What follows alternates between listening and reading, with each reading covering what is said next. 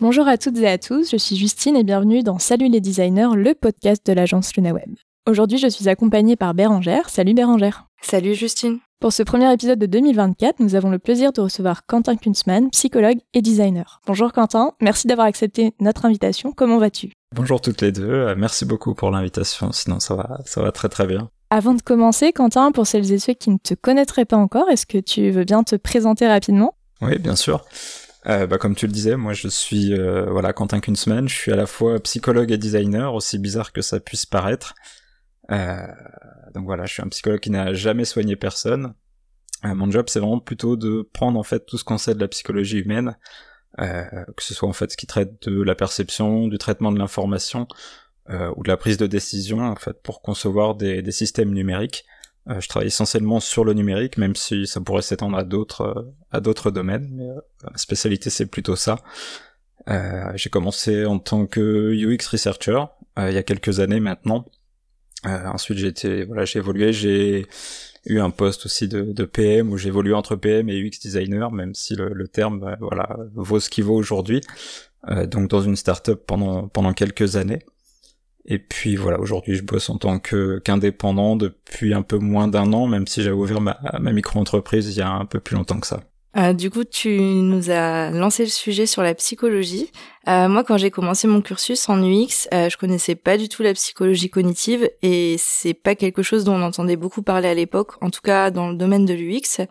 Euh, Est-ce que tu peux nous raconter comment tu t'es retrouvé à, te diriger vers la psychologie? Moi, en fait, c'est un peu l'inverse. J'ai fait de la psychologie sans avoir connaissance de l'UX. Donc en fait, au tout début, c'était plutôt pendant mes cours de philo que j'en ai entendu parler la première fois. Euh, c'était un peu tout ce qui était courant psychanalytique, donc je me suis dit voilà, ça a l'air super intéressant. Euh, ces gens-là ont l'air de, de, pouvoir lire un peu dans l'esprit des gens, donc je me suis dit bah tiens pourquoi pas me lancer dans dans ce domaine. Donc je me suis rendu compte après voilà que la psychanalyse était quelque chose d'un peu controversé. Et puis euh, voilà, je me suis un peu séparé de, de, de cette pensée justement en évoluant au, au, cours de mes études. Et puis je me suis dirigé plus vers la psychologie cognitive, donc quelque chose d'un peu plus scientifique, même si voilà, on reste quand même sur une science un peu molle et qu'il y a voilà pas mal de critiques euh, autour de ces sciences-là. Et puis, euh, grosso modo, j'ai fait une année de master de recherche euh, sur un courant un peu controversé qu'est la psychologie évolutionniste, euh, donc en me, en me, spécialisant sur la mémoire. Et puis euh, ensuite, j'ai fait une année de master plus sur tout ce qui était psycho-ergo. Donc là, c'est vraiment euh, comprendre en fait, prendre en compte le fonctionnement du cerveau en, en termes cognitifs, euh, encore une fois, donc tout ce qui est perception, traitement de l'information, pour l'appliquer aux situations et aux outils de travail. Euh, Est-ce que tu savais que tu allais vers la psychologie appliquée aux interfaces ou tu avais autre chose en tête euh... Alors à l'époque, je le savais pas du tout. C'est vrai que voilà, j'étais dans un cursus de psychoergonomie et j'avais jamais entendu parler euh, du X en fait jusqu'à la fin de mes études quasiment. Euh, c'est vrai que moi mon job, enfin mon stage de fin d'études pour être psy, donc on doit passer à peu près six mois en entreprise sur un projet, un vrai projet pro. Et je travaillais sur les risques professionnels, euh, sur la prise de risque pardon professionnelle euh, chez les agents autoroutiers, donc ça avait rien à voir avec l'expérience utilisateur, même si en fait la méthode euh, de design UX et la psychoergonomie en fait c'est exactement la même chose, une problématique, on creuse pour euh, ne plus voir le symptôme mais plutôt la cause. Euh, chercher les solutions, voir si les solutions fonctionnent et puis itérer. Et puis en fait c'est une expérience un peu banale qui m'a qui m'a mis un peu on va dire le pied à l'étrier. Euh, dans un des modules de d'évaluation de mon master, on devait analyser des interfaces des interfaces pardon d'apprentissage pour enfants.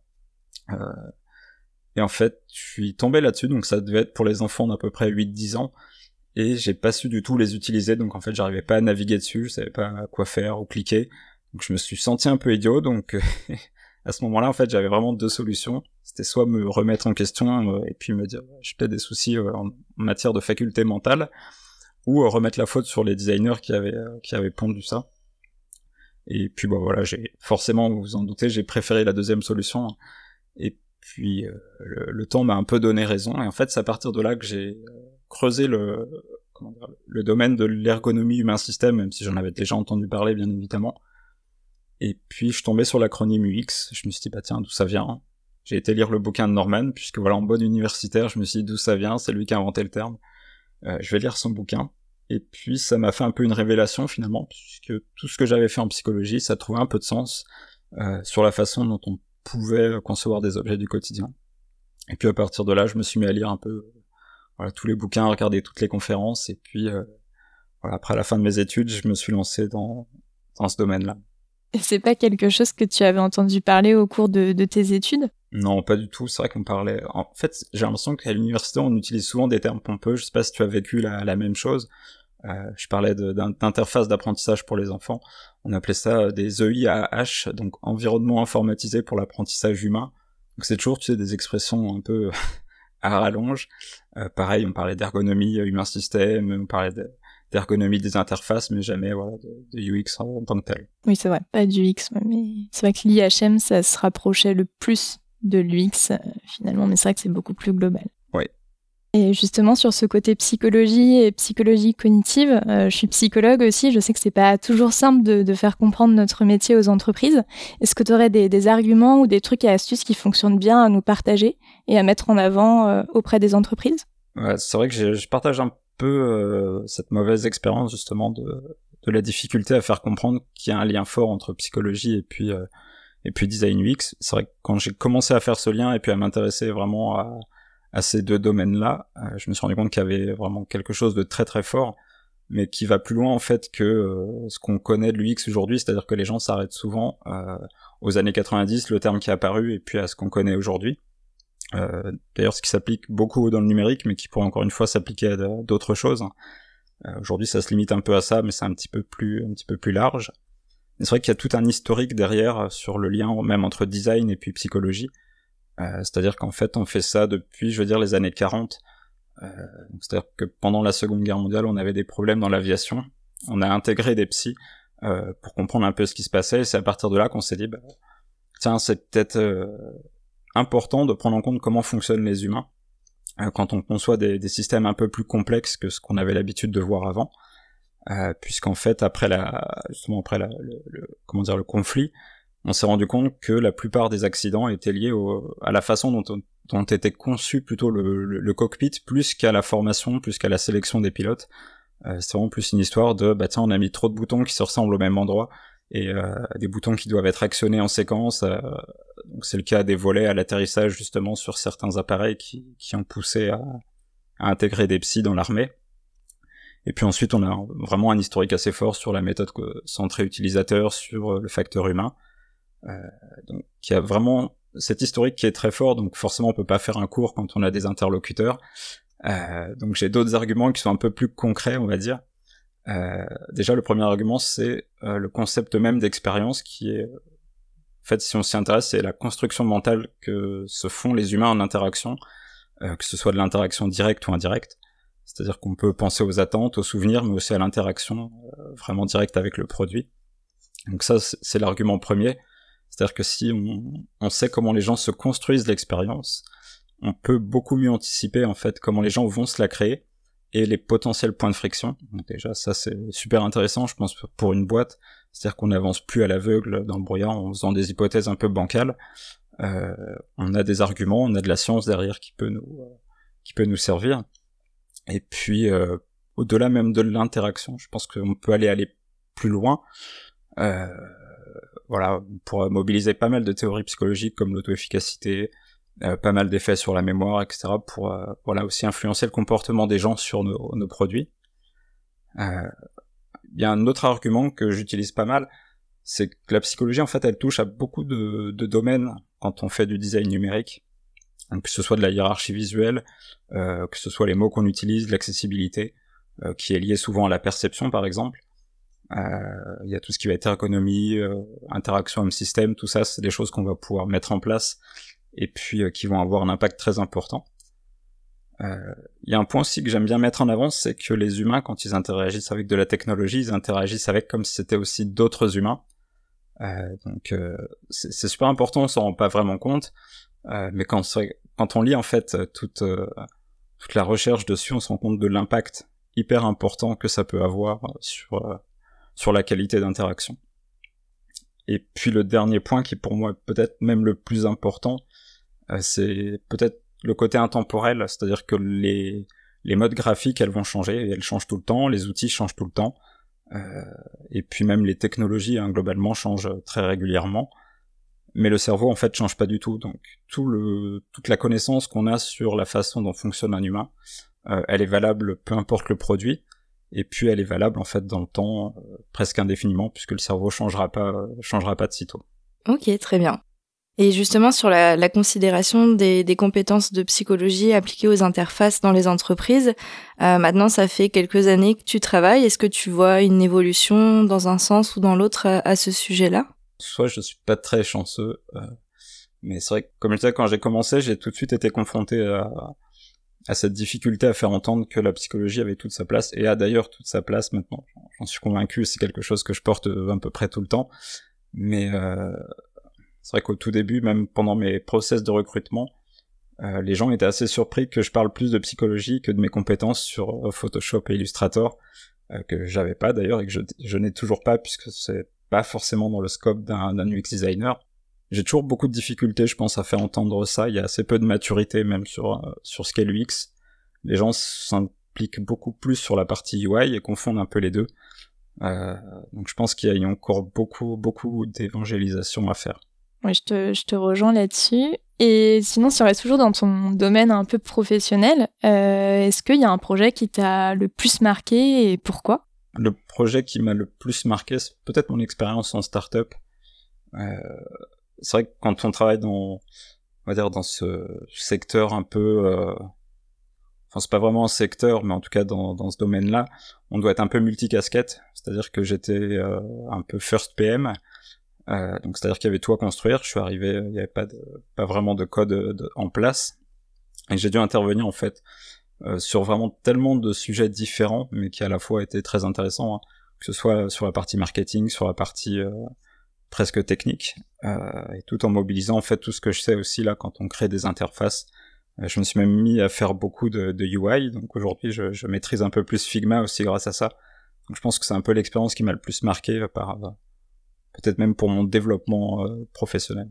Moi, il y a peut-être une autre question que j'ai envie de te poser, comme tu as fait de la research aussi. Moi, je sais que j'ai pas mal d'anecdotes euh, avec les utilisateurs. Est-ce que toi, tu aurais une petite euh, anecdote à nous partager d'une expérience drôle ou autre qui t'a marqué, vécu avec les utilisateurs principalement? J'ai une expérience qui m'a marqué. C'est vrai que c'était pas avec les utilisateurs directement. Ça m'a été inspiré par eux. c'était justement pendant mon expérience en, startup. Donc, on, travaillait sur euh, comment dire, un, objet, euh, pardon, un produit en IoT, euh, c'est-à-dire qu'on faisait en sorte que les gens puissent ouvrir et fermer des portes à distance ou faire en sorte que les gens rentrent chez eux quand ils sont pas là. Donc c'était un processus un peu de sécurisation, de confiance euh, qu'on utilisait donc avec des clés numériques. Donc on déverrouillait des portes avec des téléphones, avec des codes, etc. Et euh, c'est vrai que je m'étais rendu compte que les gens, voilà, avaient un peu cette crainte euh, de est-ce que la clé est vraiment sécurisée? Et puis euh, ça m'a inspiré justement en creusant un peu dans la psychologie sur comment je pouvais leur augmenter cette confiance, sachant que c'était un processus qui était tout à fait sécurisé, tout à fait rapide, et justement c'était dans ce tout à fait rapide qu'il y avait un problème. Et euh, je me souviens après ce, test utilisateur, j'avais réfléchi un petit peu sur, sur comment en fait je pouvais augmenter cette sensation de, sécurité, et je m'étais retrouvé à demander aux, développeurs d'intégrer des faux délais sur l'interface. Euh, donc au début, il m'a regardé un peu avec des gros yeux. On s'est embêté à faire quelque chose d'hyper rapide pour que la création de, et la sécurisation d'une clé numérique se fasse en quelques millisecondes. Et là, tu es en train de me dire qu'il faudrait que ça prenne euh, faussement sur l'interface plusieurs secondes presque. Et euh, donc voilà, on avait en fait un faux écran où il y avait comment dire des loaders qui montraient voilà, on envoie une demande, il y a une création, donc ça prenait pareil, voilà, peut-être une demi seconde. On avait vraiment cette impression que le système travaillait. Et c'est vrai que subjectivement, les gens avaient beaucoup plus cette impression de sécurité après cette animation-là. Euh, donc c'est quelque chose qu'on voit beaucoup, par exemple, sur les sites de réservation d'hôtels, euh, ou même les sites de comparaison aussi, je crois, d'assurance, etc. Euh, quand on, on, fait une requête pour comparer, ben on a l'impression que ça charge pendant longtemps, alors que techniquement le système pourrait nous montrer les réponses tout de suite.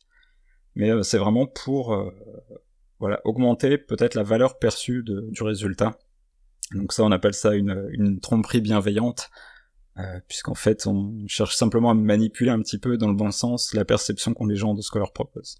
Belle anecdote, effectivement, c'est intéressant. C'est vrai qu'après, comment on peut le mobiliser en réalité, comment on peut aller plus loin avec la psychologie?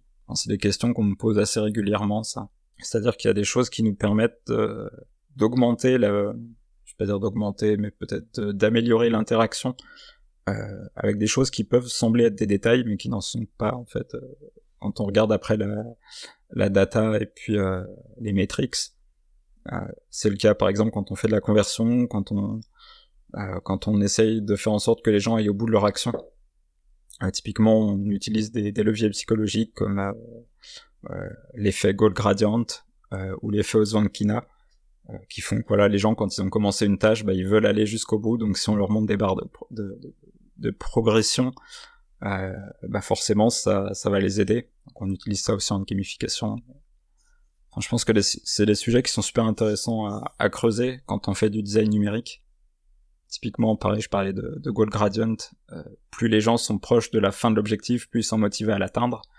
Euh, c'est pour ça que quand, euh, quand je, voilà, dans certains designs, quand en tout cas il y a une barre de progression, je dis toujours à mes clients de la démarrer tout de suite, c'est-à-dire que la, barre de, progression n'est jamais à 0%.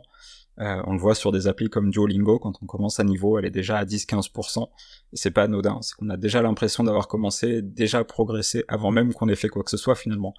Euh, mais c'est des petits détails anodins qui permettent finalement euh, d'aider les gens à atteindre leur objectif forcément ça peut se détourner pour que les gens euh, fassent des choses encore une fois qui, qui n'auraient pas voulu faire normalement. Euh, donc voilà, en tant que designer encore une fois c'est cette responsabilité de quand on utilise, enfin quand utiliser quoi plutôt, euh, mais en tout cas dans un dans une interface de, formation, d'apprentissage, quand on veut que les gens apprennent et aillent jusqu'au bout pour que ça ait vraiment de l'intérêt pour eux, euh, utiliser un levier comme celui-là, ça peut être super intéressant. Du coup, on va pouvoir inciter les, les utilisateurs à faire des, des, actions sur notre site, qu'elles soient positives ou négatives.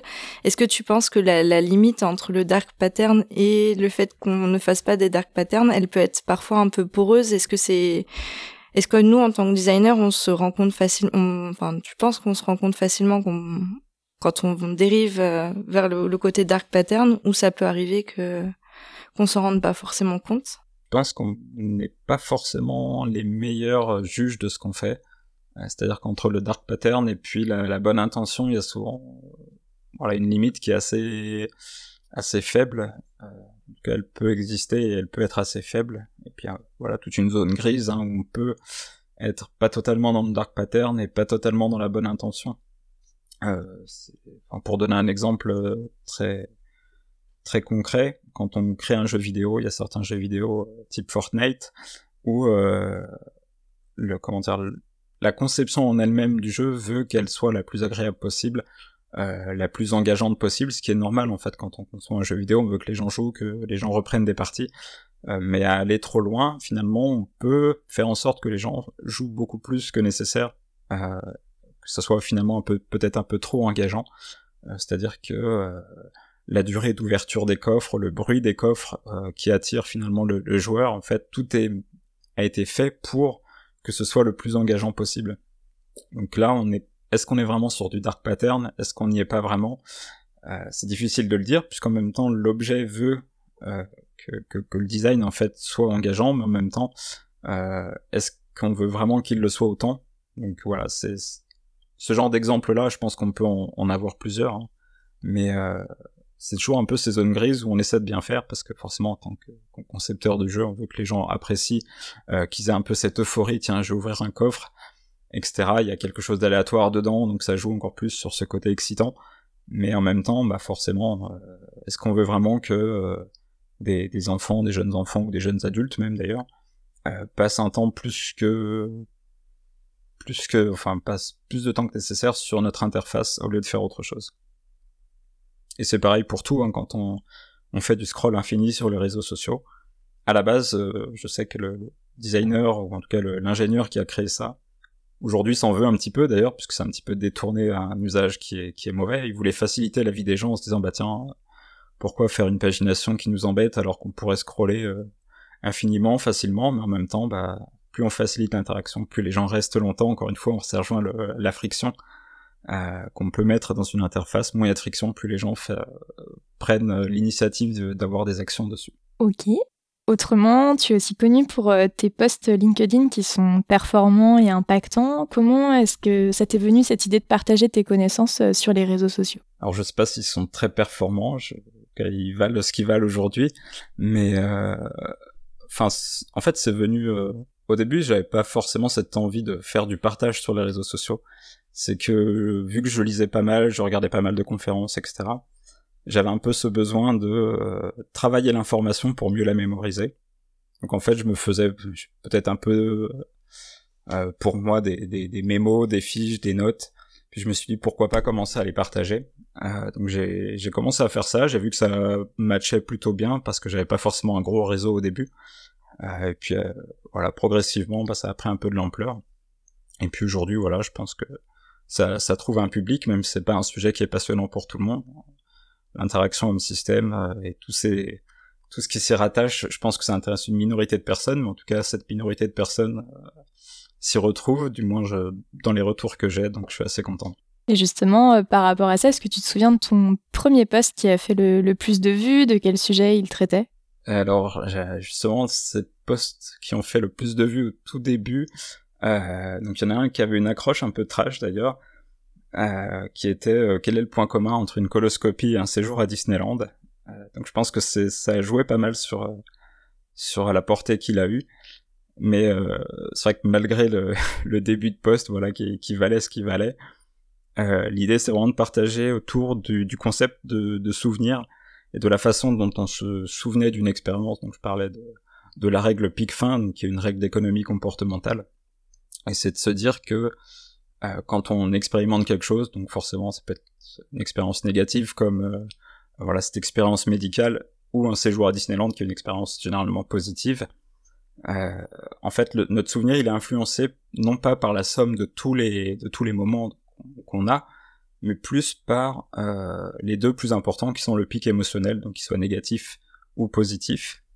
Et puis euh, voilà comment se termine l'expérience. Euh, c'est pourquoi en fait quand on va euh, quand on va dans un parc Disneyland, il y a une grosse parade euh, qui nous fait un pic généralement très positif et quand on s'en va le soir, il y a souvent un feu d'artifice aussi par exemple, ce qui fait que l'expérience se termine encore sur quelque chose de positif. Donc on, se crée un très bon souvenir. Plus récemment, à la fin de l'année 2023, tu as lancé ton premier e-book. Est-ce que tu peux nous en parler un petit peu, nous donner quelques informations sur ce qu'il contient? Ouais, bien sûr. Donc cet e-book, en fait, il est né d'une volonté de, de, de, ma part, en fait, qui est, euh, en fait, quand j'ai commencé, c'est vrai que j'avais cette difficulté à chercher un peu partout sur Internet pour avoir plein d'informations sur quelles étaient toutes les méthodes, euh, toutes les connaissances qu'on pouvait mettre en place, euh, un peu des guidelines, des principes, etc., qui pouvaient nous permettre de créer des produits qui soient euh, avec le moins de friction possible, c'est-à-dire qui nous garantissent une interaction de la meilleure qualité possible. C'est-à-dire que la plupart des produits numériques aujourd'hui, euh, en fait, ce qu'on veut, c'est pas le produit, c'est le bénéfice qu'on en tire. Euh, c'est-à-dire qu'on cherche pas à appuyer sur des boutons juste pour le plaisir, euh, ni à remplir des formulaires. Nous, ce qu'on veut, c'est envoyer de l'argent à proche, c'est commander une paire de baskets. Et pour faire ces actions-là, euh, pour optimiser cette action-là, on a besoin en fait d'un ensemble de principes qui nous permettent d'aller du point A au point B le plus facilement possible. Et en fait, voilà, le, le, travail que je voulais faire, c'était de regrouper à peu près tous ces principes. Donc ça va vraiment euh, des fondamentaux en ergonomie, à la hiérarchie visuelle, euh, la microcopie, tous les messages d'erreur, les messages sur les pages d'inscription, etc., qui peuvent permettre, euh, voilà, quelqu'un qui conçoit un produit, qui conçoit un site de e-commerce, d'avoir en fait toutes les clés pour éviter euh, les frictions inutiles de son produit, puisqu'on sait que la friction, euh, au mieux, ça engendre de la frustration, et les gens aiment pas ça, sachant que les attentes sont de plus en plus élevées, vu que les produits sont toujours plus performants. Euh, et pire encore, plus on a de friction, plus on a de potentiels abandons. Et euh, voilà, quelqu'un qui a abandonné un produit, c'est difficile déjà de le faire revenir s'il a eu une expérience négative. Et il faut savoir que la friction pour partir d'un produit, elle est très faible. Euh, on a simplement besoin d'une petite croix ou d'une petite flèche et on sort d'un produit aujourd'hui. Ok, merci pour ta réponse. Euh, du coup, comme on a pu le voir, t'es enfin t'es très actif dans la communauté pour partager ton expertise et euh, tu testes différents formats. Donc tu nous as parlé de tes posts LinkedIn de ton ebook. Euh, tu as également testé le format de newsletter. On a vu que tu avais aussi écrit des articles sur des blogs et tu proposes un service d'accompagnement personnalisé également. Euh, Est-ce que tu peux nous dire si c'est pas trop secret, si tu as des nouveaux projets pour, euh, en tête pour 2024 euh, bah, C'est vrai que j'ai testé pas mal de, pas mal de sujets. Euh, enfin, je pense que ça fait partie aussi de... C'est très en parallèle de mon travail, mais quand on travaille dans l'UX, on est dans, toujours dans ce côté itératif, test. On voit si ça fonctionne, si ça prend, si ça prend pas. Et en fait, j'ai, je fais un peu la même chose avec mon activité. Donc il y a pas mal de choses qui ne fonctionnent pas, d'autres qui fonctionnent bien. Donc voilà, ça crée quand même un certain équilibre.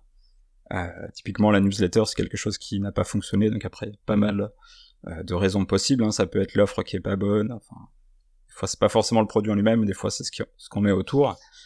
Euh, et en tout cas, j'aime bien tester pas mal de, de, formats. Et puis, pour répondre à ta question, euh, en termes de projet secret, alors je sais pas de projet euh, secret en tant que tel, mais il y a quelque chose qui me trotte en tête depuis un moment, même si j'arrive pas encore à, à, le formaliser vraiment. Euh, c'est tout ce qui va être autour du design illimité. On le voit pas mal aux États-Unis, on le voit apparaître en France. Euh, donc voilà, c'est des, des, des, indépendants, des freelances ou des, des, fois des petites agences un peu masquées hein, euh, qui proposent pour un tarif fixe euh, des compétences design voilà sur un mois. Euh, tout ça en illimité avec des délais de livraison assez courts. Pour l'instant, moi je le vois pas en termes du X. Comment on pourrait faire ça, sachant que le X c'est très spécifique euh, à la maturité de la boîte, euh, à où en est le, produit, etc. Euh, sachant que l'UX, ça implique de la recherche utilisateur, donc faire de la recherche utilisateur en illimité, en tout cas, j'ai un peu de mal à voir comment ça pourrait se, se mettre en place, mais euh, j'y réfléchis beaucoup. Ok, super. On a hâte de voir euh, ce que tu nous réserves pour 2024. Euh, du coup, avant de clôturer notre échange, on aimerait te poser notre traditionnelle question.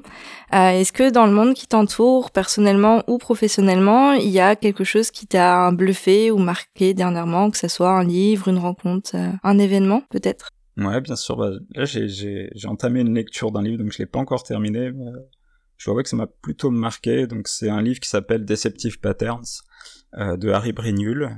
Euh, L'idée en fait voilà c'est de parler de comment les grosses entreprises, essentiellement les grosses entreprises, même si euh, ça arrive beaucoup plus dans les dans les plus petites boîtes, euh, utilisent en fait euh, des, des patterns de, de, design pour nous duper et nous faire dépenser plus d'argent justement sur des plateformes numériques. Et ce qui m'a vraiment le plus marqué, puisque je connaissais le, le, fonctionnement, encore une fois, ça rejoint euh, la psychologie, c'est-à-dire qu'on joue sur la perception, sur le fait de d'utiliser des mots un peu euh, voilà un peu complexes pour que les gens se perdent, euh, voilà de leur masquer un peu l'info pour qu'ils fassent des choses qu'ils n'auraient pas fait normalement. Et ce qui me marque le plus, c'est vraiment cette cette fréquence à laquelle on les retrouve. J'ai plus les chiffres en tête, mais c'est des, des, pourcentages assez énormes de e-commerce et puis de d'entreprises très connues qui les utilisent très régulièrement pour pour duper leurs utilisateurs. C'est ça qui me marque euh, le plus, puisqu'en euh, en tant que designer, je pense qu'on me porte un peu plus que euh, faire des petits carrés de couleurs sur Figma. On a vraiment un impact sur la vie des gens. C'est-à-dire que voilà, je suis pas le plus grand designer du monde, mais la plupart des landing pages sur lesquels j'ai travaillé, des produits sur lesquels je travaille et j'ai travaillé, il y a probablement des milliers de personnes qui sont passées dessus.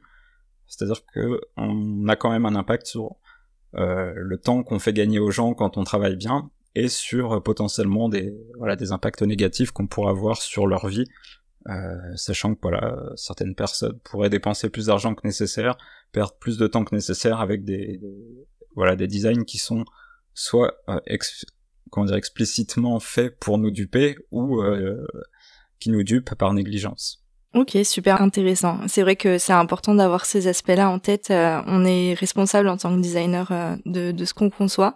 Donc euh, super intéressant. Merci beaucoup pour, pour cette référence. Bah, merci beaucoup Quentin d'avoir partagé ce moment avec nous. on est ravis d'avoir pu en apprendre plus sur la façon dont tu intègres la psychologie dans ton domaine professionnel et globalement aussi sur comment tu, tu la partages au plus grand nombre. Avec plaisir, merci beaucoup. Eh bien, il ne nous reste plus qu'à vous remercier d'être toujours plus nombreux à suivre notre podcast. Nous espérons que cet épisode vous a plu. En attendant le prochain, n'hésitez pas à écouter ou réécouter les épisodes précédents et à vous abonner à la newsletter du podcast pour retrouver l'ensemble des ressources de nos épisodes et les conseils de nos invités. C'est sur le site salutlesdesigners.lunaweb.fr que ça se passe. On vous invite aussi à commenter cet épisode et les autres sur Apple Podcast et Spotify et leur mettre 5 étoiles s'ils vous ont plu. Ça aide le podcast à être diffusé au plus grand nombre. Sur ce, on vous dit à bientôt pour de nouveaux épisodes de Salut les designers.